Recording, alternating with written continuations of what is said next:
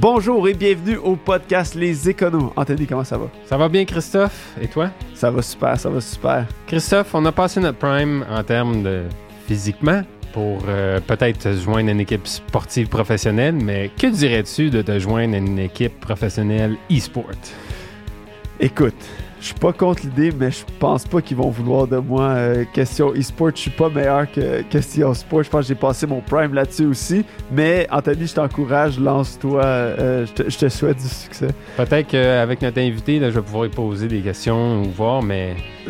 Euh, tu, pourras lui poser des questions parce que justement, on a Louis-Philippe Dalpé de Dulcedo Management qui est un agent en e-sport qui vient nous parler de toute l'industrie du e-sport, les euh, c'est quoi le e-sport, puis qu'est-ce que euh, qu'est-ce que est l'avenir justement dans l'e-sport au Québec ou dans le monde? Euh, donc Anthony, sans plus tarder, on part ça.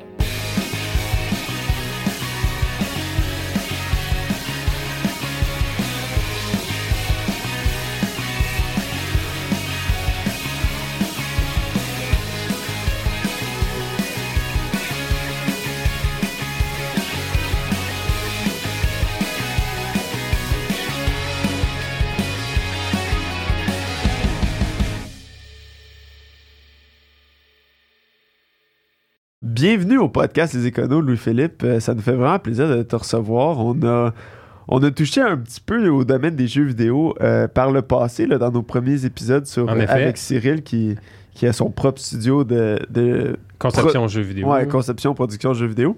Mais là, on, touche à l'envers de la médaille. Fait que Louis-Philippe, toi, t'es venu pour nous expliquer un petit peu c'est quoi euh, l'univers des jeux vidéo, mais plus précisément le e-sports. Ouais, exactement. Ben, premièrement, ça me fait vraiment plaisir d'être ici. Euh, moi-même, grand fan du podcast, je trouve ça super cool d'avoir cette opportunité-là. Puis, euh, comme tu l'expliques, le e-sport, c'est, un peu une bête euh, qu'on, qu'on essaie de comprendre un peu dans, dans l'univers même des jeux vidéo, l'aspect compétitif de la chose. Donc, ça me fait plaisir comme agent e-sports et gaming à Montréal de pouvoir parler de ça aujourd'hui.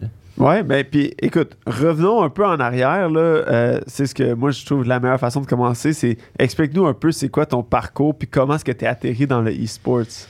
Ouais, j'ai eu un parcours, je pense, assez atypique pour quelqu'un qui se trouve dans les e-sports. Euh, j'ai commencé initialement euh, à bâtir ma division au sein d'une agence marketing vraiment start-up qui offrait des services en B2B très classiques à toutes sortes d'entreprises. Puis moi, j'avais fait une étude de marché à savoir si ce qu'ils offraient pourrait potentiellement intéresser le monde euh, sportif, entertainment, donc aussi le e-sports et l'événementiel. Moi-même, ayant beaucoup mon intérêt dans le gaming, euh, j'ai voulu comprendre qu'est-ce qu'était la business du e-sports, où est-ce que découlaient les flux de revenus, euh, comment est-ce qu'on pouvait pour faire vraiment découler des, des, profits à travers cette industrie-là ce qui en est devenu, c'est qu'après un, certain nombre de temps, euh, ça allait super bien mes affaires au sein de mon, ma division. Donc, je l'ai vraiment lancé en tant qu'agence, en tant que tel, avec mon partner, euh, qu'on a appelé C4G Agency à l'époque. Puis, euh, assez rapidement, on a vraiment eu un, gros engouement à ce niveau-là. On, se rendait compte que les organisations d'e-sports sont bâties par des gens qui sont très passionnés par le domaine, mais qui n'ont pas nécessairement l'expertise business de, de faire de créer une profitabilité euh, au sein de leur organisation. Donc, c'est vraiment là qu'on venait offrir un support. Puis après, euh, après quelques temps, on a déjà on a commencé à avoir des conversations de, de merger and acquisition ou M&A comme on appelle avec la firme Dulcelo Management qui est, euh, qui est dans le Vieux-Port en fait à Montréal, qui est une des plus grosses agences de représentation de talent au Canada. Puis ils se sont lancés dans le gaming en 2020. Puis euh, le e-sports a comme toujours été sur leur radar. Puis euh, probablement qu'on va parler gaming versus e-sports, euh, dans ce qui s'en vient. mais c'est ça, le côté compétitif, ils voulaient développer ça. Donc je me suis lancé là-dedans. On a fait la, la vente de l'entreprise à ce moment-là. Puis depuis quelques mois maintenant, c'est ça, j'agis vraiment comme agent à travailler avec les organisations de e-sports, évidemment des créateurs de contenu, des streamers, ce genre de choses-là qu'on peut trouver sur Twitch. Ouais. Puis ben, justement, lance, lance-toi, tu, tu, t'en as parlé un peu. C'est quoi la différence entre euh, juste des jeux vidéo, du gaming, euh, puis le e-sport? Euh, parce que, tu sais, il y a de la compétition dans les jeux vidéo. tout, tout jeu vidéo qui se respecte a leur propre classement, puis les, les meilleurs. Mais à quel, à quel moment est-ce que là, on parle plus de e-sport? Ouais, ben en fait, la définition du mot e-sports, ça découle vraiment de ce qu'on appellerait un, des tournois qui sont organisés de façon structurée. Donc, ce qui se diffère de si par exemple tu joues à Call of Duty puis tu joues dans un système de ranking, on est différent de ça parce qu'on est dans une sphère où est-ce qu'il y a un, un- organisateur de tournoi. Euh, ça prend la forme d'équipe contre équipe souvent ou parfois ça va être individuel dépendamment du jeu. Euh, puis c'est souvent euh, à titre de gagner pour un certain, une certaine récompense à la fin. Donc parfois ça va être une récompense en argent, des produits ou quoi que ce soit, versus encore une fois si je joue à code, ben à la fin de la journée je gagne rien en échange, je gagne euh, peut-être une récompense personnelle, j'ai réussi à battre l'autre équipe, mais mais c'est tout. Fait que. Ce serait comme un tournoi de Call of Duty. Exactement. Donc, euh, le e-sports prend pas une forme de, par exemple, est-ce que c'est du amateur, semi-professionnel ou professionnel? Tout ça, on va appeler ça du e-sports en tant que tel, tant que ça a vraiment une forme qui est organisée puis organisée euh, comme un tournoi en tant Comme que tel. en live ou en. Ouais, ben c'est Ça une bonne peut, question. Ouais. C'est ça, ça va dépendre vraiment de, euh, du tournoi en tant que tel. Donc, il y en a évidemment que euh, dans le monde du e-sports, on va beaucoup les appeler les minors versus des majors, donc des tournois qui sont de plus petite envergure versus plus grosses. Euh, chacun, chacun des titres de e-sports, donc on peut passer à Call of Duty ou euh, peut-être pour les plus anciens, Counter-Strike qui est encore super populaire ou dans d'autres styles, on a League of Legends ou ce genre de choses-là. Chacun va avoir sa structure de ligue en tant que telle. Donc, euh, il va y avoir des tournois qui vont donner juste un peu de points pour le classement total. Il y en a que ça va être plus.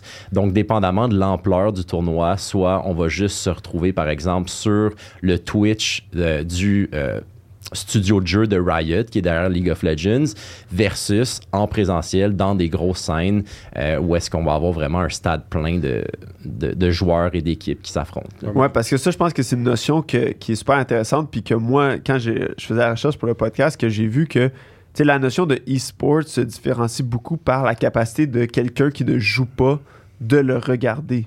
Sais, versus, tu sais, comme on joue, tout le monde joue chez eux, euh, mais il n'y a personne qui regarde, à part les autres joueurs dans la game, qu'est-ce que tu fais, là? Euh, donc, je pense que, tu sais, c'est ça, c'est ça l'aspect qui est vraiment particulier du C'est que c'est e-sport. télévisé. C'est ouais, Ou- ou télévisé, pas télévisé, ou- mais suivi. Exactement, regardé, visionné par quelqu'un d'autre. Fait que ça, moi, je trouve ça super intéressant. Puis, puis je me demande un peu, c'est quoi le... Tu sais, parce que les gens, les gens souvent disent... euh, puis c'est la critique, euh, de, la critique de Boomer de... Tu regardes quelqu'un d'autre jouer aux jeux vidéo. euh, mais je pense que c'est de... Écoute, ça, la preuve est dans le, la popularité de ces, de ces événements-là. Là. Ben exactement. Puis tu sais, euh, si je pratique un sport traditionnel, euh, qu'est-ce qui m'empêche de regarder le Canadien de Montréal jouer à la télé si moi-même je suis un joueur de hockey? Tu sais, je pourrais toujours faire cette même analogie-là. Ouais, C'est pourquoi le sport souvent va se demander, va se poser la question, ils vont critiquer le fait de ah le e-sport c'est pas un sport, ce genre de choses-là. Mais dans la réalité des choses, le e-sport dans, en fait, les gens qui travaillent dans l'industrie, on s'en fout un peu si c'est un sport ou pas. La seule chose que ça, ça changerait, c'est, euh, je vous dirais, la reconnaissance des entités plus gouvernementales, les subventions qu'on peut aller chercher pour être appuyé à ce niveau-là. Euh, justement, je pense qu'on vous en parliez dans un podcast euh, précédemment, mais le Québec donne un support très important à tout ce qui est technologie, ce genre de choses-là. C'est pour ça qu'on a beaucoup de studios de jeux au Québec. Ouais. Mais le e-sports n'a pas encore ce backing-là. Donc, c'est pour ça que c'est plus difficile. Je parlais de flux de revenus aussi. Euh, c'est presque 60 des flux d'une organisation d'e-sports qui découle de la commandite, versus dans le sport, on est peut-être à du 30% Euh, Les droits de télévision viennent vraiment aider beaucoup là-dedans. Dans le e-sport, c'est peut-être un 10% seulement. Donc, on est un peu en retard, évidemment, à ce niveau-là. là. OK. Fait que dans le fond, tu, tu parles des flux de revenus. Euh, comment est-ce que comment est-ce que les c'est quoi les, le, le breakdown? Tu disais c'est à peu près 10% qui vient des, des commandites, euh, qui vient de, de la euh, télé, de la Télévision. té- ben, de la, Ben, la- de la du- personne du visionnement, là, dans le visionnement. fond là. Exactement. Donc, on, on- on va aussi faire la discernation entre euh, droit de télé versus streaming aussi. C'est deux Ouais. choses différentes. Donc, je regarde RDS versus je regarde euh, du e-sport sur Twitch, par exemple. Ouais. Euh, Twitch et les autres plateformes de streaming. On peut penser à YouTube Gaming, même Facebook Gaming qui est en déclin d'ailleurs. Euh, Twitch, c'est la plus grande plateforme en ce moment? Twitch est vraiment la plus grande plateforme. Est-ce que je serais prêt à mettre ma main au feu que ça va rester le cas? Non. Je pense que ça va devenir YouTube Gaming. Malheureusement, Twitch Twitch est très, euh, je dirais, euh, ils prennent une grosse cote des, euh, des streamers en tant que tels. Euh, que ça soit les commandites, que ça soit le partage des revenus, ils sont assez euh, serrés là-dessus. Même quand vous, vous faites un événement à travers Twitch? Ouais, exactement. Donc, euh, Twitch va aller chercher justement une, une bonne part de la tarte à ce niveau-là, versus, on parle de peut-être un 40 à 50 Wow. versus du YouTube, on est comme à du 20-30% puis YouTube donne vraiment la ouvre la porte euh, grand ouvert pour si tu veux faire du ce qu'on appelle du, euh, du co-streaming. Donc tu peux streamer en même temps sur YouTube et sur Twitch par exemple.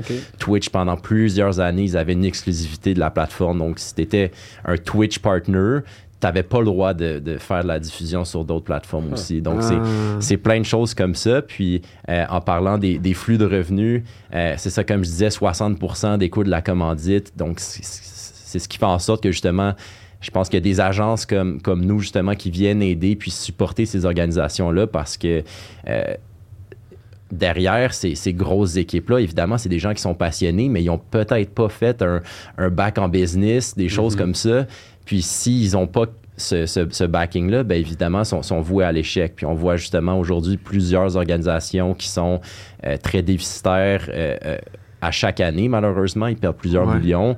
Euh, mais sinon, c'est ça, comme je disais, les droits de télé, on est à peu près un, un- un 10 à 15 Euh, ce, qui, ce qui fait mal aussi à l'industrie, c'est que contrairement au sport traditionnel, euh, il n'y a pas de stade attitré à une équipe encore aujourd'hui. C'est pas quelque chose Ouais. qui existe. Fait que la vente de billets, c'est, on voit pas vraiment ça. Tout ce qui est des, euh, des loges corporatives qu'on verrait plus traditionnellement, c'est pas, c'est pas quelque chose qu'on voit encore. Donc, c'est vraiment les équipes qui se promènent d'un stade à l'autre, dépendamment de où est-ce que le, Le les ligues et les tournois les amènent. OK. Puis y a-tu des endroits dans le monde où c'est plus populaire, c'est plus. euh, Ouais. Où est-ce que là, là C'est- le, c'est un bon le point, e- ça. le, le e-sport, il y a le, le, même, la même cote Moi, j'ai- que des sports traditionnels? J'ai des souvenirs de genre StarCraft, là, qui avait des gros giga tournois. Là.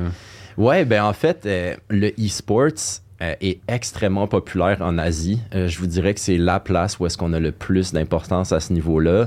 Euh, depuis plusieurs années, en fait, en Corée, le e-sports est le sport national du pays Wow. également. Euh, L'Europe est très, très, très avancée là-dessus. Euh, je pense que justement, il y a eu tout récemment un, un consensus pour dire que l'Union européenne allait euh, supporter financièrement le e-sports également là-bas. Euh, les les États-Unis, ça va quand même assez bien. Euh, je regardais justement par curiosité avant de venir les, quelles sont les organisations internationales qui ont le plus gros chiffre d'affaires en ce moment Ouais. et valuation. Puis il y en a, je pense, 5 des top 10 qui sont, qui sont aux États-Unis en tant que Ok, tel. Donc, wow. sont assez solides. Et euh, évidemment, je pense qu'on va parler du Canada et du Québec. Euh, on est extrêmement en retard à ce niveau-là. C'est un peu Ouais. malheureux.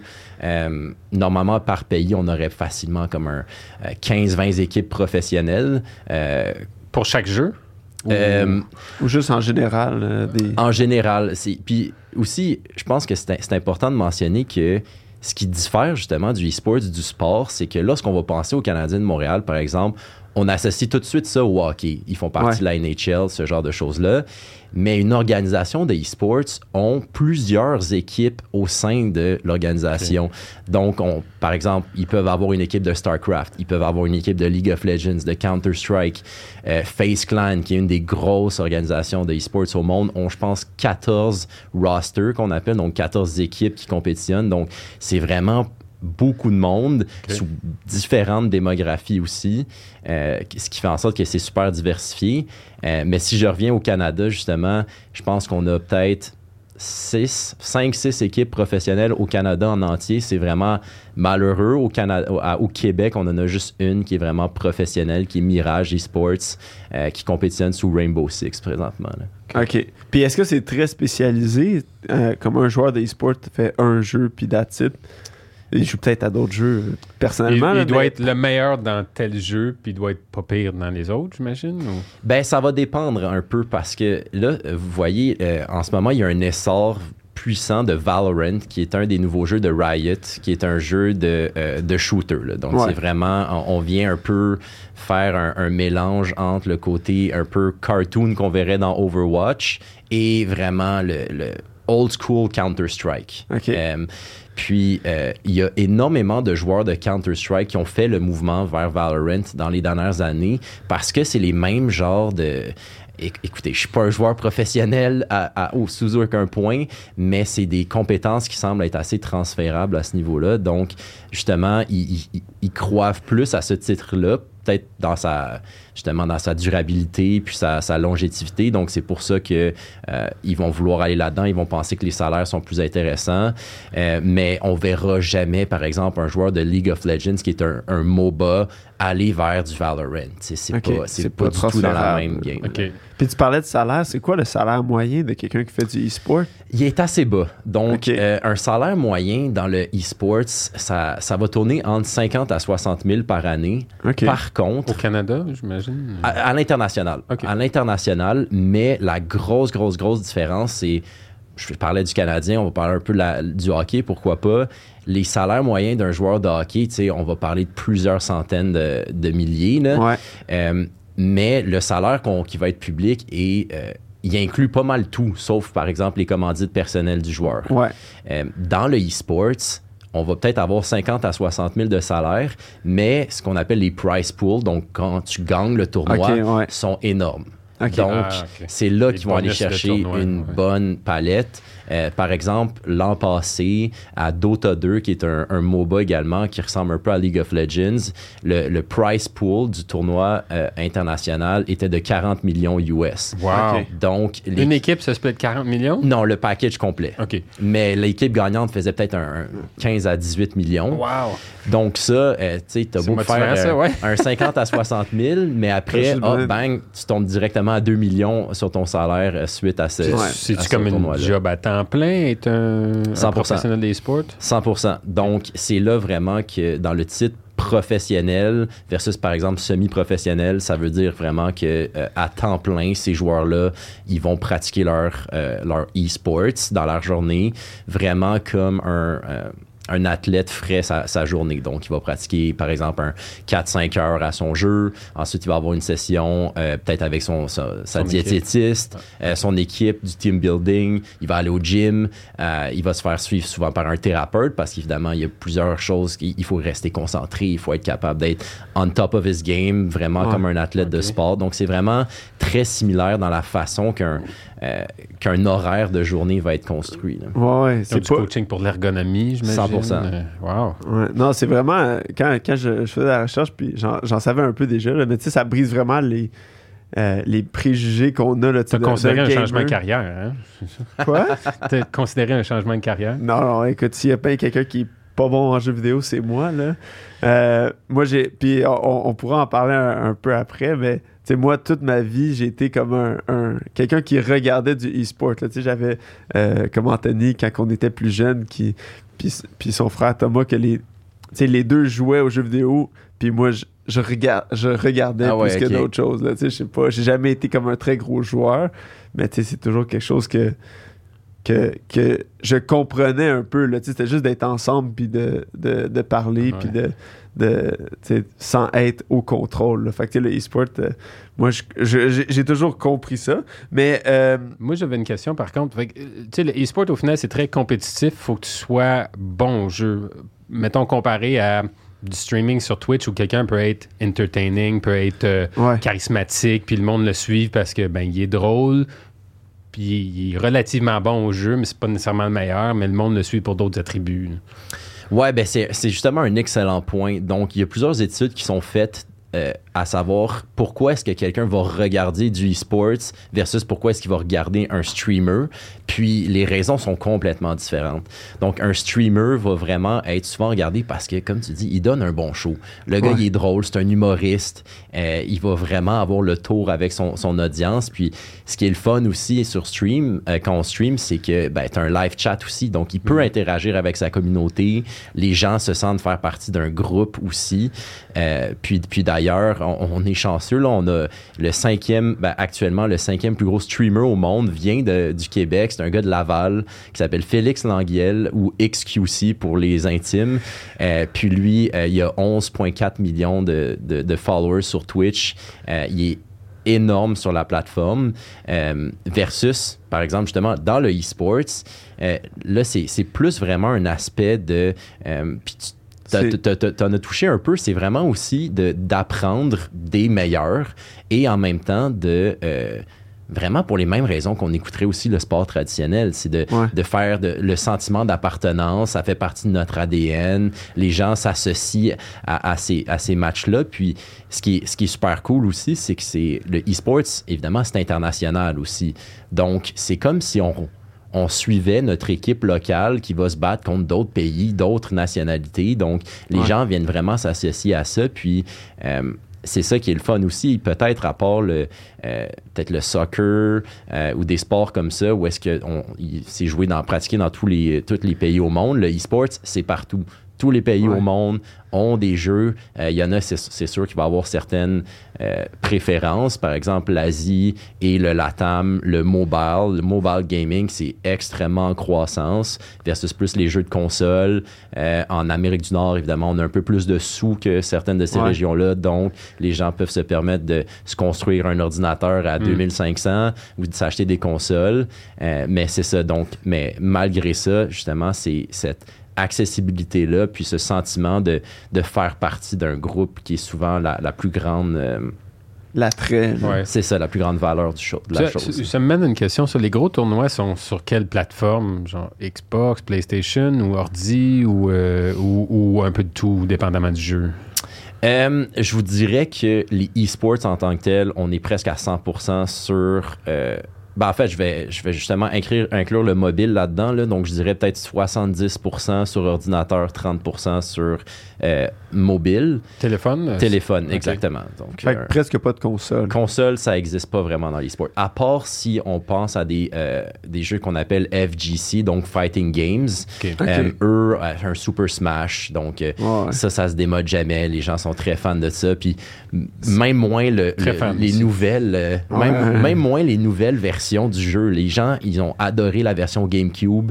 Donc, le e-sports de Super Smash GameCube est super populaire avec les manettes. Euh, cool. comme dans le temps, on verrait sur StarCraft. euh, donc, euh, très, très proximité. C'est les deux, les deux stations, un à côté de l'autre, puis on, on se combat dans, une dans un petit écran. là. Ok. Ah, ça, ça, c'est cool. Puis c'est quoi le. Qu'est-ce que, qu'est-ce que tu dirais est le, le jeu en ce moment, là, le plus gros attrait? Ben, c'est une bonne question parce que ça se, ça se décline sur, euh, sur deux aspects, cette question-là. C'est un, est-ce qu'on on- on cherche à savoir quel est le titre de e-sports qui, est le plus, qui a le plus gros price pool Ouais. ou celui qui a le plus de visionnement? Parce que euh, ça, c'est vraiment quelque chose qui est, qui est malheureux. C'est pas le même? Non, Ouais, moi, c'est j'aurais pas du tout le même. que- C'est Wow. c'est pas du tout le même parce que ce qui est, ce qui est malheureux, puis je vous dirais que ce qui est la- le plus gros défaut du e-sports est que c'est les producteurs de jeux vidéo, c'est eux qui ont la propriété intellectuelle du jeu en tant que tel. Ah. Donc, ils ont le droit de créer la structure financière et opérationnelle autour de leurs organisations qui compétitionnent dans le jeu et même euh, des gens comme, comme vous et moi qui jouent au jeu simplement chez nous puis on, on veut acheter des, des petits upgrades pour nos personnages et tout ça, euh, de faire comme ils veulent versus le sport, personne n'a la propriété intellectuelle du hockey. C'est pas quelque Ouais. chose qui existe. Donc, les gens, ils vont faire partie d'une ligue et tout ça, mais il va y avoir un seuil de, assez commun, il va y avoir une entente. Dans, donc, dans le e-sports, les producteurs de jeux vont, euh, vont décider à quel point est-ce qu'ils veulent redonner au, côté compétitif ou non. Par exemple, à Dota 2, je parlais de 40 millions l'an passé de price pool au tournoi international. Et ça, c'est expliqué par le fait que euh, tout le long de l'année, lorsque des joueurs ou des, des consommateurs comme moi qui veulent juste jouer à Dota, qui veulent ach- acheter souvent ce qu'on appelle des skins dans le jeu, là, donc un Ouais. habit spécial pour son personnage. Il y a peut-être, euh, je sais pas exactement la proportion, mais je pense que c'est comme un 30 à 40 de, du petit 5 qu'on met qui est mis dans euh, le price pool à la fin de la journée pour les Worlds. Donc, c'est pour ça que le 40 millions est aussi important versus Riot avec League of Legends. Eux ont décidé que c'est pas le cas. Donc, le price pool pour les Worlds, on est peut-être autour d'un 10 millions. Donc, c'est quatre fois plus petit.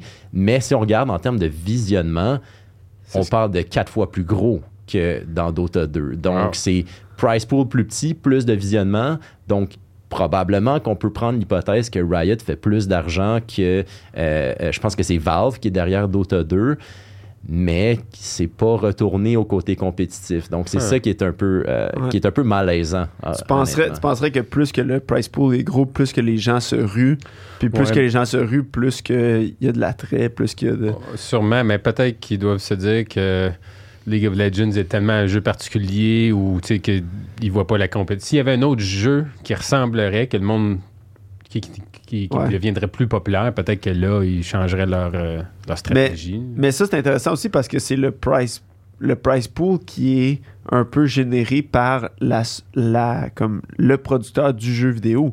Moi, j'aurais pensé que les commanditaires de.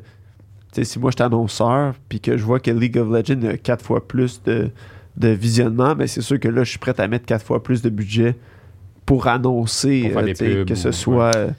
Ouais, ben c'est un bon point aussi parce que là, on, on est en train de parler d'activation de- d'une marque dans l'écosystème du gaming aussi. Puis Ouais. chaque jeu, encore une fois, a pris des décisions à quel point est-ce qu'ils sont ouverts à des industries Mhm. à venir commanditer Ouais. et d'autres qui sont un peu plus, euh, ben justement, euh, vieux jeux, si on veut.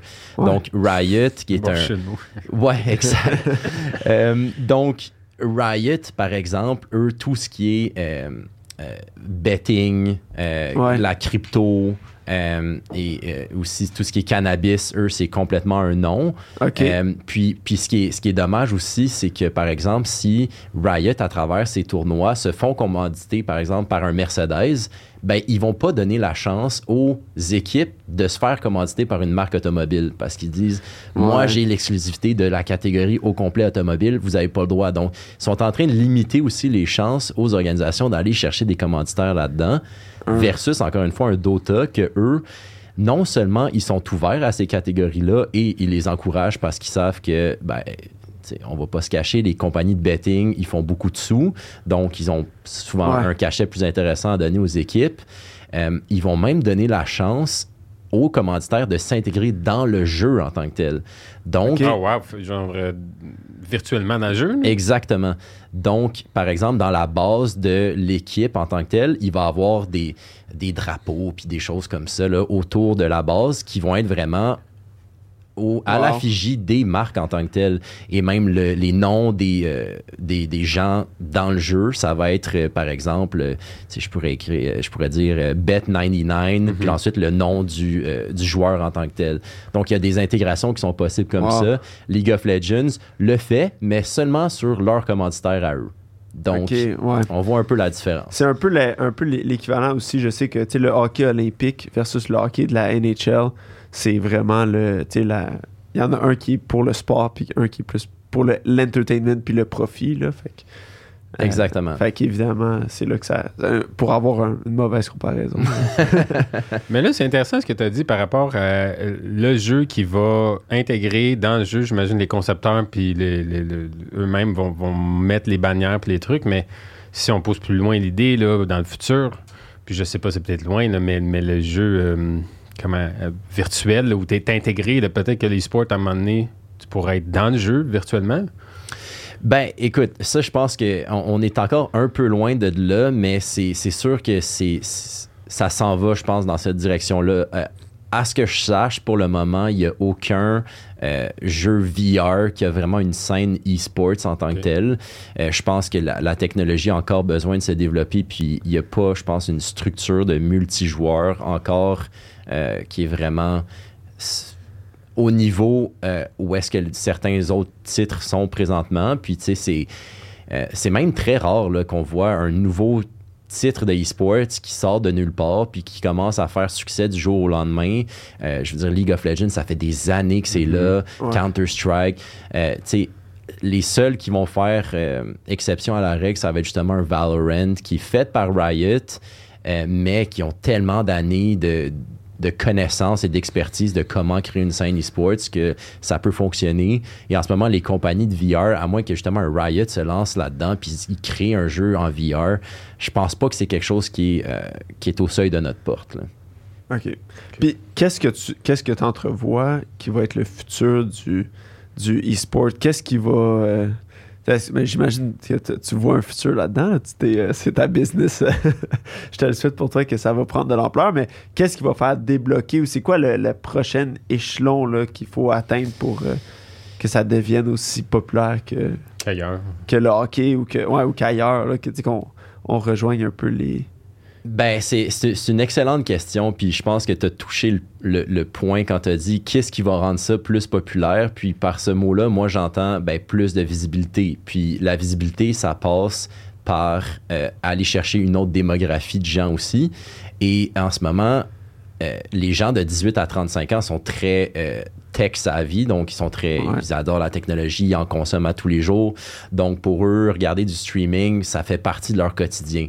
Par contre, si on veut aller chercher une démographie qui est un peu plus, euh, qui sort à l'extérieur de ça, ben, ça passe par la télévision. Il y a encore beaucoup de gens qui vont écouter la télé. Donc, comme je parlais tantôt, juste 10% 20% qui vient des droits de télé, il va falloir qu'à un moment donné, les, euh, postes commencent à comprendre qu'il y a une opportunité à faire là-dedans, qu'il y a énormément de gens qui l'écoutent, puis que ça peut être profitable pour eux. Donc, euh, moi, je pense que tant qu'on n'a pas ce, cette ouverture-là des, broadcasting channels, euh, ça va être extrêmement difficile de, pouvoir se rendre où est-ce que le sport est, même si, par exemple, les Worlds de League of Legends viennent tout juste de terminer. euh, ils sont, je pense que en termes de chiffres, c'est comme le cinquième événement sportif au monde qui est euh, le plus important en termes de visionnement. Euh, mais si on avait les droits de télé, puis c'était, c'était- ça passait à TSN, à ESPN, ben là, je pense qu'on pourrait faire un top 3. là. Wow. Puis est-ce que, ouais, c'est est-ce que c'est juste d'attendre peut-être un 15 ans que les 35 ans aient 50 puis que les, les, proches- la- les prochaines générations. euh, Ben, la réponse à ça, c'est j'espère pas. j'espère pas. J'espère que euh, ça va se passer plus vite que, que non. Euh, en ce moment, je pense que si, si on regarde les études juste rapidement, on voit les chiffres, tout est en croissance énorme. Je pense que c'est juste une question de temps avant qu'il y a un, euh, un poste de télé qui décide de de s'enclencher puis ensuite ça va ça va Ouais. ça va activer tout le monde. Euh, ça prend juste un pionnier qui comprenne l'opportunité puis euh, c'est déjà présent en Asie, c'est déjà présent en Europe. On peut écouter du e-sports à la télé là-bas. Donc, c'est vraiment euh, l'Amérique du Nord que ça va changer la donne. Comme je disais, 5 des top 10 au monde en ce moment en termes d'organisation d'e-sports. Ça, ça, ça, ça vient de ça. Euh, puis aussi, un autre aspect que, que je pense qui est, intér- in- qui est important de mentionner, c'est que en ce moment aussi, je pense que le futur du e-sports va venir de la création de contenu. le streaming. Exactement. Ouais. Euh, Est-ce que chaque joueur de e-sport a on, on the side ou on va dire son stream à lui? Non, et ça devrait, par contre. Parce que euh, en ce moment, tu sais, comme agent en gaming et e-sports, moi, je vais pas représenter des athlètes de e-sports, vraiment des joueurs en tant que tels. Parce que, euh, évidemment, tu sais, comme, comme vous devez savoir, un, un agent va chercher une commission sur Ouais. le salaire. Je parlais d'un salaire de 50 à 60 000. C'est pas intéressant, tu sais, au point de vue financier. Par contre, si je représente un, un XQC, comme je vous parlais, Félix de, La- de Laval, ben lui, il va faire un salaire dans plusieurs millions par année avec toutes les deals en commandite et il stream à tous les jours un 5 à 6 heures, 5 à 6 heures par jour. Versus un athlète euh, de e-sports qui va juste jouer une fois par semaine, puis qu'il va pas créer du contenu.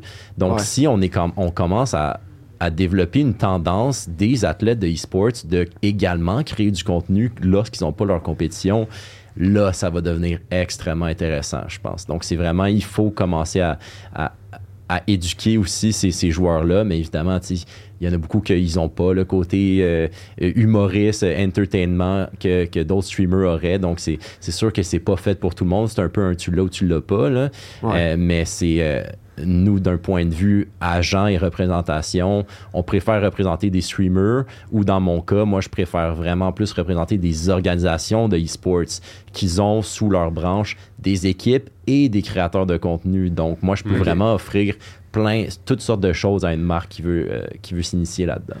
Puis que, ça ressemble à quoi ta, une de tes journées? là? Tu sais, on, on parle de c'est quoi, tu vas rencontrer des, des gens, tu regardes pas mal, de, tu consommes beaucoup de, de e-sport, de streaming ou que- comment, c'est quoi, qu'est-ce que ça ressemble ta job?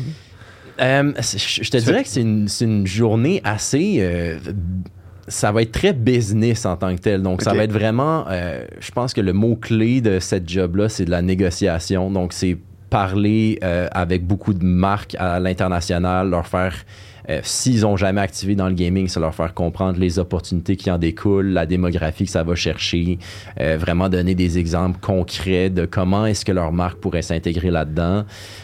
Puis sinon, ça va être vraiment de- de venir déterminer quels sont leurs objectifs marketing, euh, juste d'un point de vue global, et comment est-ce que le gaming peut venir euh, répondre à ces besoins-là. Euh, moi, de mon côté, je représente en ce moment une quinzaine d'organisations d'e-sports à l'international. Comme je disais, le Canada, on est assez en retard, donc évidemment, on est limité là-dessus. Puis moi, j'essaie toujours de, de pas nécessairement aller représenter les plus grosses au monde parce que ben eux ils ont un département des ventes et un département partenariat Ouais, c'est ils n'ont pas nécessairement besoin de notre aide. Mais ceux que euh, qui sont euh, ce qu'on appelle des tier 2 donc ils sont pas nécessairement les plus grosses mais ils sont on the verge de vraiment venir exploser. Ils sont très très talentueux dans ce qu'ils font mais ils ont juste besoin du petit coup de main pour euh, ben, passer le mot que ben, c'est- c'est- ils ont beaucoup de, de gens qui les regardent et ça, ça donne des impressions. Puis des impressions, ben, ça se vend à des marques. là. Ah, Donc, cool. c'est un peu tout ça. Puis à quel point est-ce que ton implication avec un streamer, par exemple, euh, c'est d'aller juste d'aller chercher des, des commanditaires versus un genre de mentorat ou de coaching de dire comme écoute ça ça, ça, ça marche comme ça je capable de le vendre ou, euh, ou tu sais ça fais plus de ça. Genre tu vois que tes chiffres augmentent puis de un peu la gestion de leur euh, contenu comme ça. C'est une excellente question parce que justement, euh, si on est une agence qui n'a pas une expertise sur toutes les plateformes de réseaux sociaux et connaître les tendances et tout ça, ben ça va, ça va paraître sur nos talents en tant que tels. Donc, ils vont pas comprendre. eh ben, peut-être qu'ils vont le savoir par eux-mêmes à faire leur recherche, mais c'est notre job de vraiment venir les éduquer, puis leur faire comprendre quelles sont, euh, où est-ce que ça s'en va ces plateformes-là, comment est-ce que l'algorithme de chacune des plateformes répond en ce moment et comment tu peux aller tirer le plus de profit de ça. Euh, tu sais, YouTube dernièrement a sorti les YouTube Shorts. Ça, c'est Ouais. quelque chose qui est super intéressant euh, côté gaming. Euh, TikTok a commencé à sortir des TikTok Live. Donc maintenant, tu peux Ouais. faire du, du live streaming sur TikTok aussi. Euh, donc ces plateformes-là qui sont vraiment axées jeunes, on vient vraiment les éduquer énormément. Euh, moi, personnellement, je ne vais pas représenter des streamers en tant que tel, ça va être plus les organisations. Donc je vais parler avec les dirigeants des organisations d'e-sports ou peut-être leur euh, directeur au partenariat euh, pour leur faire passer des, des des articles, leur donner des conseils. Écoutez, je pense qu'en en ce moment, vous avez trop de créateurs de contenu qui sont dans ce jeu-là. Vous vous tirez dans le pied parce qu'on vient juste répondre à une démographie. Euh, moi, à titre d'agent, je pense que ça serait plus pertinent si, si vous faites juste euh, streamer, je sais pas, du League of Legends, mais là, ensuite, on barre tout à ce qui est euh, des shooters. Peut-être qu'il y a des marques qui veulent s'aligner là-dedans en ce moment. Les compagnies de VPN, ils dévorent des games de shooters. Ils, veulent, ils me demandent juste de ça. ah ouais Donc, euh, moi, je vais, je vais parler à, à mes brands. Je vais dire, écoute, si tu veux aller chercher des opportunités là-dedans, il faut que tu pousses là-dessus. Euh, puis, évidemment, chaque marque a aussi son seuil de. On va, on va, on n'accepte pas aucun, par exemple, streamer qui est en dessous de X nombre de de spectateurs par stream. Donc, je vais dire, il faut vraiment que tu pousses là-dessus parce qu'en ce moment, je peux pas te- rien te présenter parce que t'es pas assez, euh, tu mets pas assez de temps là-dessus. tu sais. Ah, non, c'est- Ouais. super intéressant c'est euh, Qu'est-ce que. Moi, j'ai une autre question, par contre, par euh, les tournois, là. Peut dire en live. Il y en a combien par année au Canada ou euh, à peu près. euh, je sais que c'est une question très générale parce que ça dépend du jeu, ça dépend des, des compagnies, mais c'est ce qu'il y en a chaque mois.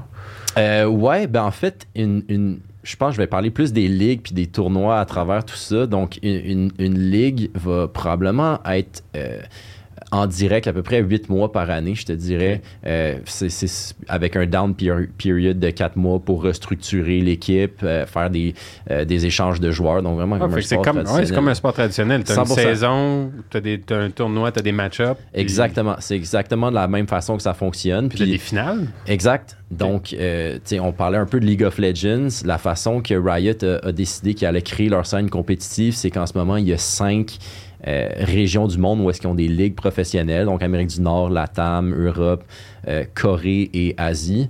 Euh, puis, donc, chacune des ligues a un, un horaire. Donc, à chaque, à chaque semaine, ils vont avoir des matchs et tout ça. Ils vont accumuler des points au long de la saison. Et à la fin, ben, il va y avoir les Worlds, donc les, toutes les meilleures équipes des, meilleures, des, des régions qui s'affrontent pour déterminer quelle est le- la meilleure équipe Ah. au monde. Ok, Donc, cool. en termes de nombre, je pourrais pas dire parce Ouais, que ouais, ça non, dépend énormément d'une ligue Ouais. à l'autre. là, Mais, Non, euh, non, je- ça donne une bonne idée. C'est c'est comme le sport. là. Exact, Ouais. exact. S'il y a quelqu'un qui veut, qui dit écoute, ça m'a l'air intéressant, je veux, je veux l'essayer. Je veux essayer de regarder une compétition. Où suggères-tu que quelqu'un commence? Y a-tu comme un tournoi ou que ce soit un, vieux tournoi qui s'est passé euh, a 4 ans, dis comme écoute, si t'as jamais écouté du e-sports, comme écoute ça ou écoute, euh, tu sais, mettons tel streamer ou whatever euh, que tu vas voir là, tu vas comprendre c'est quoi l'attrait ou. Ouais, ben, je pense que le côté gaming, si tu veux commencer à, à regarder ça, ben, juste promène-toi sur Twitch. Puis, si t'es québécois, va regarder XQC. Tu sais, il donne un show, il y a, il a un, il y a un bon accent en anglais, en, en anglais en plus. Donc, il est assez drôle à regarder d'un point de vue québécois aussi. là. Y, y a-tu, y a-tu du, du, euh, des gamers ou du streaming en français? Ouais, il y en a énormément. Euh, au Québec, et on en a quelques-uns. Nous, on en représente à travers euh, certaines de, de nos orgs et euh, des gens individuellement. Ok. Euh, mais je vous dirais qu'en en France, c'est vraiment plus populaire. Ok. Donc, eux, ils ont vraiment une grosse scène à ce niveau-là. Mais pour, pour revenir sur ta question de comment commencer là-dedans, ouais. là, fait que streaming, je vous dirais, allez voir XQC. Il stream à tous les jours. là. Il est tough à manquer. On va sur Twitch, on écrit XQC, on va le trouver. Ouais. Ou sinon, dans le e-sports, euh, là, je pense que ça serait plus intéressant, à moins qu'on joue un jeu en tant que tel puis qu'on veut regarder Ouais. la scène compétitive de ça. De ce jeu-là. Je, ouais. commencerais comme ça parce qu'on va vraiment plus comprendre ce qui se passe. Là. Ouais. Si si tu as toujours été euh, un joueur de Mario Bros, puis tu vas regarder du jour au lendemain du StarCraft, tu vas rien comprendre de ce qui se passe. Puis c'est évident. là. Mais si, euh, si j'avais à nommer un jeu, euh, je dirais qu'il est vraiment simple à, à comprendre, c'est vraiment Counter-Strike, honnêtement. Ouais. C'est- C'est C'est- straight to the point. T'as un fusil, tu tires, puis tu essaies de te viser la tête parce que c'est plus facile à tuer, puis c'est vraiment ça. là, C'est Ouais, vraiment, euh, je dirais, écouter du Counter-Strike, c'est vraiment le, le plus facile. là. Ok, cool. Puis, euh, question e-sports de sport, là. Tu sais, de- est-ce que, est que ça existe? Est-ce qu'il y en a pas mal de Genre FIFA. FIFA, ou- euh, Ouais, ben c'est une bonne question. Madden, Euh, euh, whatever? le- le- Madden, malheureusement non, parce que évidemment, ben, le football américain, on a juste ça euh, aux États-Unis puis au Canada, donc c'est assez limité ce qui se fait à ce niveau-là. Euh, mais il y a une grosse, grosse scène euh, de FIFA et de euh, NHL. C'est des jeux qui sont extrêmement populaires. Lequel, NHL Celui de l'année, j'imagine? Ouais, souvent, celui de l'année. Euh, puis surtout en Scandinavie, en fait. Le, e- Ah, le e-sports NHL en Scandinavie est extrêmement populaire. Euh, c'est vraiment très, très regardé. Puis évidemment, en Europe, FIFA, c'est extrêmement joué aussi côté e-sports. Puis euh, c'est c'est- c'est le fun qu'on parle justement sport et de e-sports, mais justement, euh, si on a pensé à une ligue qui a vraiment fait, qui a vraiment compris il y, a, il y quelques années qu'il y avait une opportunité à faire là-dedans, c'est vraiment la NBA. La NBA, plusieurs années, ont commencé à in- intégrer NBA 2K, qui est leur Ouais, jeu ouais. vidéo.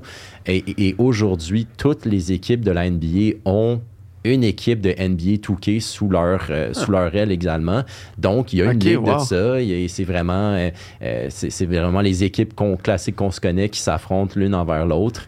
Euh, la NHL, par exemple, eux, c'est vraiment, ça dépend de l'équipe. Il n'y a pas vraiment une scène encore à ce niveau-là qui est très structurée puis Ouais. euh, officielle, si on veut.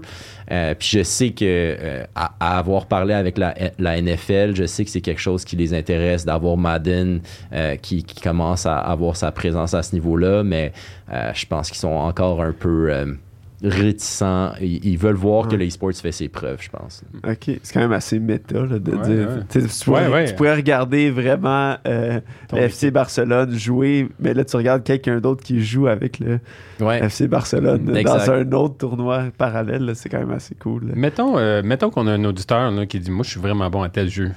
Comment il peut faire pour. Y a-tu des try-outs? Y a-tu des. euh, comment comment qu'il fait pour se prouver que, que lui est bon dans ce dans dans jeu-là? Ouais, c'est une bonne question. Donc, euh, moi, ce que je lui conseillerais de faire, c'est vraiment d'aller regarder euh, s'il y a des LAN events qui sont proches de lui. Donc, par LAN, c'est vraiment t'apportes ton ordinateur, puis ensuite tu viens compétitionner soit individuellement ou en équipe dans, dans une scène plus amateur. Puis dans ces tournois-là, il y a souvent des équipes semi-professionnelles qui vont être là aussi, qui vont compétitionner. Donc pourquoi pas justement, tu sais, faire un bon score, prouver que tu es talentueux, puis ensuite approcher l'équipe et dire écoutez, est-ce que vous cherchez quelqu'un? Je serais intéressé à, rejoindre un- une organisation à ce niveau-là. Euh, sinon, euh, par exemple, à League of Legends, si tu es extrêmement bon, puis tu as le plus haut rank, qui est, des, qui est le Masters, je pense, en ce moment, euh, il y a des équipes de e-sports qui vont regarder quels sont les joueurs Masters en ce moment, puis euh, ils vont regarder, par exemple, ces joueurs-là sans vraiment qu'ils le sachent, parce qu'évidemment, c'est public, c'est en Mhm. ligne, tout le monde peut avoir accès à ça. Donc, ils vont venir scouter des, des joueurs de cette façon-là. Tu sais jamais peut-être que tu vas te faire écrire. Euh, ou sinon, si jamais tu penses que tu as. En fait, il y a deux façons côté contenu. Là. Soit tu fais un- comme un. Vraiment comme un. Un, athlète de, de football frais, là, il va faire un- une compilation de tous ses meilleurs moments, il va le mettre sur YouTube, puis il va Mm, espérer que le monde le regarde. Ça, ça pourrait être quelque chose. Ou sinon, côté streaming. S'il est capable de se lancer dans le streaming, puis vraiment de mettre ses gameplays euh, en ligne, en live, euh, là, je pense qu'il pourrait peut-être intéresser des gens aussi. Je, je regardais justement là, quand je faisais la recherche des, des compilations genre de, de monde qui stream, puis des compilations de comme euh, genre Headshot Ouais, sur. Modern Warfare. Puis écoute, ça va tellement vite, là, juste de la, fa- la vitesse qu'ils vont. Je sais, je sais pas si c'est accéléré ou non. J'imagine que non, mais écoute, j'avais mal, j'avais mal à la tête de regarder ça. Puis c'est, des compilations, fait que c'est, coupé très très rapidement. Là, de... Hey, je te dis, là, c'est, moi, je. C'est, Ben, c'est sûr, c'est sûr. c'est sûr qu'il y a personne qui des- m'appelle pour me, demande, pour me demander de joindre leur équipe. juste, juste j'ai, j'ai de la misère à suivre, juste à regarder. Fait que, ah non, c'est, ben, super intéressant. Puis quelle, quelle est la place, toi, personnellement? Là, tu sais, t'es dans une, maintenant, tu es dans une. Avant, tu avais ton, ta propre agence, maintenant, tu dans une plus grosse agence. Comment est-ce que un agent en e-sport est vu? Est-ce que c'est vu un peu comme. euh, faut que tu fasses ta place, kid, ou est-ce que c'est vraiment comme non, check, ces gars-là, c'est le futur de. Euh, comment est-ce que. Comment ça. Dans le, pas dans. Dans ta boîte, là, où est-ce que tu es, mais aussi en général dans l'industrie, là, quand tu vas. Quand tu approches un commanditaire, là, c'est-tu comme. Ouais, ben, euh, dans ma boîte en tant que telle, on a, on a la chance, tu sais, être agent en tant que tel, c'est quelque chose que tu, euh, que tu fais quand même quand tu es, quand jeune. Donc, je vous dirais, comme tous les agents, l'âge moyen, ça tourne autour de 30 ans, le maximum. Là. Ouais. Fait que c'est tous des gens qui comprennent que le gaming a une importance dans la société. Est-ce qu'ils comprennent ce qu'on fait? Ça, c'est une autre histoire. On, leur- on pourrait leur demander. Euh, Ils, mais, ils ont quand même, ils ont quand même, je pense qu'il y a eu une acquisition, fait qu'il y a eu un merger, fait qu'ils ils doivent voir la, la, la valeur là-dedans, là, quand même. Là. Ça, oui, ça, ça définitivement. Ils voient Mais- que, évidemment, les, les patrons euh, ont, croient à ça. Puis, justement, ils, ils- ils voient qu'il y a des investissements qui, qui ont été faits à ce niveau-là. Donc, c'est sûr qu'on on arrive avec un, un certain. euh, ils savent qu'on a un background, là, puis qu'on a de l'expérience là-dedans. Euh, D'un côté, plus l'industrie du e-sports, euh, c'est extrêmement difficile de faire sa place dans le e-sport, être reconnu comme quelqu'un qui travaille là-dedans, que, euh, qui est respecté malheureusement. C'est Ok. euh, Le- tellement niche, c'est tellement authentique et tissé serré que euh, il faut vraiment que tu travailles fort pour que, euh, évidemment, tu es compris comme étant une personne qui mérite d'être là-dedans parce que c'est une industrie de passionnés, là, évidemment. Ouais. Tu travailles pas là-dedans si t'es pas... euh, si tu, tu manges pas du gaming à tous les jours de ta vie. Puis, puis comme je disais, c'est souvent ceux qui ont créé des organisations, c'est souvent du monde que, qui game depuis qu'ils sont tout petits. Donc, ils ont Ouais. juste jamais vraiment décroché. Puis, ils ont voulu développer une business autour de ça. Donc, eux, ils vont pas te faire confiance si t'as pas fait tes preuves que, que t'en vaut la peine. tu sais. Donc, euh, il y, a- beaucoup de ça, malheureusement. Mais écoute, en même temps, ça fait en sorte que c'est vraiment une industrie de passionnés. Puis ceux qui le sont pas, ben, ils sont un peu mis à l'écart euh, de cette façon-là. Mais euh, écoute, je pense que c'est pour le mieux, malheureusement. Mais s'il n'y avait pas des gens qui aimaient autant l'industrie, je pense que ça serait pas aussi le fun de travailler là-dedans. Là. C'est vraiment. Initialement, quand j'avais lancé ma, division au sein de, l'agence que je parlais, c'est à, travers ça que je suis tombé en amour. C'est la communauté du gaming. Le monde est tellement tu le vois qu'il y a une passion là-dedans, puis ils veulent tellement que ça fonctionne. Puis moi, c'est ce qui m'allume énormément, c'est le, sourire que tu amènes à tes clients quand tu, finalement, toutes les heures qu'ils ont mis, ça amène à quelque chose, puis il y a une marque qui, qui trouve ça intéressant de s'associer à ça. Euh, versus plus le sport. En tout cas, moi, l'expérience que j'ai eue, c'est des gens qui vont être un peu plus justement euh, fermés à, toutes sortes de, euh, de, nouvelles intégrations. Ils ont leur marche à suivre. Ils mm. sont très by the book. Euh, mais dans les gaming, on est extrêmement créatif, euh, super ouvert. Ah, c'est bon ça parce que souvent, quand tu es passionné, justement, tu as un peu cette réticence-là d'apporter le côté business de la chose pour parce que tu par peur que ça va un peu ruiner la pureté de la chose de de, dire que non, on game pour le sport, pas pour l'argent. Ouais. Versus ça. Fait que c'est cool que ça, au moins, dans l'industrie. C'est quoi, le, quoi le plus gros challenge euh, que l'industrie fait face en ce moment? C'est-tu les. Euh, le contrôle des, des, studios, le, le, le, manque de liberté de, pour le stream, c'est-tu la technologie, c'est-tu le... Les algorithmes des réseaux sociaux? Ah, c'est des bonnes questions. Euh, je, dirais que je, pense que je vais m'attarder à les deux plus gros challenges. De un, c'est vraiment les euh, studios de jeu. Donc, vraiment la place qu'ils donnent à la scène et à l'écosystème e-sports. Euh, ça, c'est vraiment quelque chose que j'ai eu la chance de me promener dans plusieurs conférences à l'international. Puis c'est toujours mis de l'avant par tous les, les, les, dirigeants d'équipes de e-sports que il faut qu'ils donnent plus de place. puis, il y en a même plusieurs qui vont pas donner accès aussi à toutes les impressions qui sont générées dans leur ligue et leur tournoi. Donc, les équipes, ils peuvent même pas utiliser ça pour vendre aussi leurs produits en tant que tels. Euh, donc, ça, c'est vraiment, ça devient vraiment chiant rapidement euh, pour, pour eux. Euh, puis, de l'autre côté, je dirais vraiment le deuxième plus gros challenge, c'est, les baby boomers. Euh, souvent, les directeurs aux commandites, les chefs, les directeurs marketing de grosses marques, ben, c'est des gens qui ont de l'expérience, puis tant mieux, ils ont fait leur, ils ont monté leurs échelons, mais c'est des gens qui, euh, qui sont de d'autres générations, donc ils comprennent pas nécessairement qu'il y a une opportunité à faire là-dedans, puis ils préfèrent mettre un 15 millions avec une équipe de sport traditionnelle euh, qui a un taux d'engagement normalement de 5% versus du gaming, on est à 15-20% d'engagement avec tout autant d'impressions pour le corps du prix. Donc, c'est vraiment, euh, peu importe comment on leur explique, comment on l'approche, eux, ils ont juste en tête leur fils de 12 ans qui est dans le sous-sol puis qui veut pas sortir de l'ombre puis qui fait juste gamer à longueur de journée, mais c'est pas ça, le e-sport. On essaie vraiment de le démocratiser puis de, euh, d'éduquer ces gens-là qu'il y a une opportunité là-dedans. Et je pense que c'est pour ça, d'ailleurs, qu'il y a beaucoup de euh, en ce moment, on voit qu'il y a vraiment une ouverture des agences de relations publiques qui, qui s'occupent de budget marketing de grosses marques. Eux sont très ouverts. Donc, nous, dans notre quotidien, on va beaucoup plus faire affaire avec des agences de PR rendues là parce qu'ils savent qu'il y a une opportunité là-dedans. Puis, on va juste même pas passer par la marque. Puis souvent, la marque nous dit non, mais l'agence de PR qui manage leur budget nous dit oui. Fait que, c'est un peu contradictoire. Ouais, puis c'est beaucoup de... C'est une affaire de jeunes aussi. Là. Moi, je le vois avec... Euh, c'est comme mes, petits cousins qui regardent du monde jouer à que ce soit Minecraft ou mhm. euh, euh, que ce soit League ou que ce soit euh, c'est quoi l'autre jeu? Le un shooter ou? Ouais comment tu sais c'est Battle Royale Fortnite? Fortnite Fortnite exact.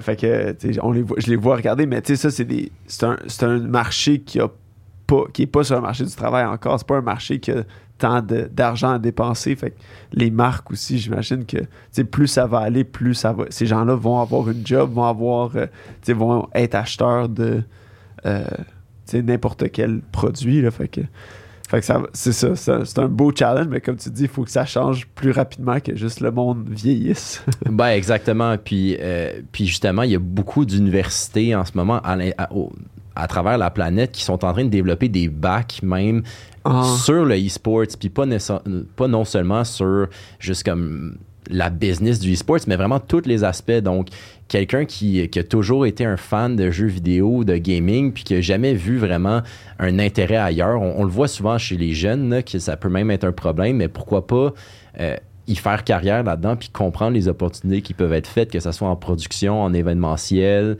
euh, justement être plus team manager, coach d'une équipe, plus marketing, vente. Fait qu'il y a vraiment plusieurs aspects. Autant que euh, il y a beaucoup, de, ça, ça fait des années qu'on voit des bacs en marketing du sport, que ce soit aux Ouais. États-Unis ou au Canada. Pourquoi pas avoir la contrepartie en e-sports? Euh, donc ça, c'est quelque chose évidemment qui... Ou même en ergonomie, en nutrition, en. C'est comme un thérapeute sportif, mais thérapeute e-sports. euh. Exactement. C'est un peu. j'a- J'avais commencé ma question, mais tu sais, le, le préjugé de tu sais, un jeune qui, qui reste chez eux dans son sol à boire euh, du Red Bull puis manger des chips. euh, tu sais, c'est pas ça. là. Les athlètes professionnels sont vraiment. euh, sur un programme euh, super rigide. Là. Ouais, ben c'est ça. Ça va être plus les, les joueurs amateurs ou semi-pro qui vont, qui vont avoir Ouais, plus les- ce stéréotype-là, mais quand on monte à une scène Ouais. pro, ben, sais, c'est, euh, on, on est dans une autre game, là, évidemment. Ah, écoute, moi je, moi je trouve ça super intéressant. Je pense que les gens ont, ont beaucoup à gagner, je pense, à, à développer ce marché-là parce que c'est, c'est un peu le- un domaine d'avenir, puis un, un domaine qui, au Québec, est surprenamment pas plus populaire, considérant la présence de l'écosystème euh, jeux vidéo euh, à l'intérieur euh, de, Montréal. Euh, donc, moi, je, vous souhaite que les, subventions, puis les joueurs, les, partenaires se développent de plus en plus au Québec. là. donc, euh, Ouais, ben je, le souhaite aussi, puis je pense que les, les gens derrière les, les organisations semi-pro et, et la seule équipe pro qu'on a au Québec le souhaitent également. Euh, mais tu sais, euh, comme, tu- comme tu le dis, au nombre de studios de jeux qu'on a au Québec, c'est étonnant de, de- de voir qu'on a seulement autant d'implications. Puis j'ai la chance de faire partie également de la Fédération québécoise des sports électroniques. Donc on est vraiment dans le niveau académique et scolaire. Puis on pousse beaucoup pour qu'il y ait des, euh, pas nécessairement des programmes académiques sur le gaming. Ça ne touche pas vraiment à notre mission, mais c'est vraiment plus développer une infrastructure de compétitivité à travers les universités, à travers les cégeps pour qu'on développe euh, la relève de demain d'athlètes de e-sports qui viennent du Québec en tant que tel et qu'on soit pas obligé de les shipper à l'international par la suite, de développer des équipes qui sont locales. Mais des fois, ça prend justement une personne qui, euh, qui explose dans le milieu, comme un peu on l'a vu avec le UFC au Québec. Euh, quand que Georges Saint-Pierre est devenu populaire puis champion du monde, c'est là que le UFC a vraiment explosé au Québec. Il y en avait tout le temps, il y a toujours eu du monde qui suivait ça avant que Georges soit là, mais c'est ça qui fait. Là, que c'est peut-être ça là, justement que euh, qu'il y ait un joueur euh, québécois qui, euh, Un joueur qui se démarque ou Qui bien, se démarque, exactement, Ou, puis ou, qui- ou même un nouveau jeu qui, qui va se développer, là, qui va être plus conçu pour le e-sport ou pas conçu, mais comme tu dis, c'est un gros roadblock. là, les, les, les développeurs de jeux qui sont moyens intéressés au final tu sais, au e-sport. Pourquoi, pourquoi au final ils sont moins intéressés Ils veulent le contrôle de leur jeu, ils veulent que le monde continue à jouer individuellement sans qu'il de tournoi. euh, Ils, ils veulent définitivement le contrôle de l'image. Euh, ils veulent pas donner la chance à n'importe qui de créer un tournoi puis ensuite de venir entacher l'image du jeu à travers euh, le fait de mettre leur ce qu'on appelle leur licensing sur le, tournoi. De un, de deux, ben, ils veulent l'argent. Donc ils veulent le plus gros bout du bâton. Euh, ils sont pas extrêmement community driven, ce qu'on pourrait dire, là, de, de, de venir redonner à toutes ce qui est les, les organisations qui participent au jeu. Euh, c'est un, c'est un mystère, je te dirais, pour les gens qui sont dans l'e-sports de comprendre ça. On parlait plus tôt dans le podcast de euh, les revenus e-sports et Ouais. tout ça. Euh, cette année, on est à peu près à, je pense, 1,3 milliard pour le e-sports, mais le gaming, c'est des centaines de milliards. Mhm. Donc, c'est Ouais. c'est vraiment différent aussi à ce niveau-là. Puis puis c'est malheureux. Donc, Mais non, non, c'est, c'est, c'est- ça va contre toute logique. Là. Tu, tu penserais que ça donne plus de visibilité au, mhm. au jeu en tant que tel. là. Tu, sais, tu sors un jeu, tu veux qu'il soit le plus joué possible. Puis plus qu'il y a des professionnels qui jouent à League, ben, plus que les gens veulent l'acheter League puis jouer aussi. Puis mhm. je sais pas c'est quoi le. Peut-être euh, changement de mentalité encore une fois, là, de dire euh, on, faut que les gens s'y mettent. Là. Ouais, ben là, vous voyez, tu sais, je parlais tantôt un peu de Valorant, qui est le nouveau jeu Ouais. de Riot. Là, eux, c'est. Puis tu parlais, tu sais, est-ce qu'il y a des jeux qui sont conçus pour les sports? Ce jeu-là a été conçu essentiellement pour le e-sport. tu peux pas y jouer si tu joues pas en ligne euh, en, en multijoueur. Donc Ouais. c'est vraiment euh, il- dès que tu veux jouer, il y a un système de ranking automatiquement, puis c'est vraiment poussé pour ça. Euh, puis là, on voit qu'il y a une ouverture plus de Riot de venir intégrer aussi les commanditaires des équipes dans le jeu. Puis aussi, Ouais. ils ont créé des. Je pense qu'ils ont créé un, un skin pour leur dernière compétition où est-ce que ils donnaient tous les profits qui étaient générés du skin. Il y avait une des proportions qui étaient données aux équipes par la suite. Donc, je pense qu'ils commencent à, à comprendre qu'il y a une frustration là, Ouais. euh, envers ces, euh, ces studios-là. Puis, euh, justement, on était, j'étais à une conférence avec mon ancien partner à, à- à Washington dernièrement. Puis, tu avais un des. T'avais une personne qui travaillait dans le studio de jeu de Halo. Euh, puis il s'est fait blaster tout le long de la conférence. Malheureusement, le monde venait le voir et dit pourquoi est-ce que vous donnez pas notre accessibilité? C'est vraiment il y a une vraiment une grosse grogne à ce niveau-là. Ouais. Donc je pense que c'est juste une question de, de temps avant que euh, y ait vraiment un shift. Là. OK. Ah, ben écoute, c'est super. euh, Moi, je trouve ça tellement intéressant. C'est tellement quelque chose que on, on voit pas souvent. Fait que je te remercie beaucoup d'être venu sur le podcast. Ben ça me fait plaisir. C'est On- vraiment un plaisir. un- si les, si les gens honneur. veulent te contacter puis qui ont bien de l'argent à dépenser puis dire moi je veux, je veux, je veux commanditer du e-sport, comment est-ce que les gens peuvent te rejoindre? C'est quoi la meilleure façon? Euh, je vous dirais sur LinkedIn. Je suis vraiment LinkedIn, quand même assez euh, actif sur LinkedIn. Donc, euh, Louis-Philippe Dalpé, vous allez sûrement me trouver. Puis, euh, non, c'est ça. La meilleure façon, ça serait là. Bon, ben c'est super. Merci beaucoup d'être venu sur le podcast, Les Éconos. Ben, merci beaucoup à vous, les gars. Merci.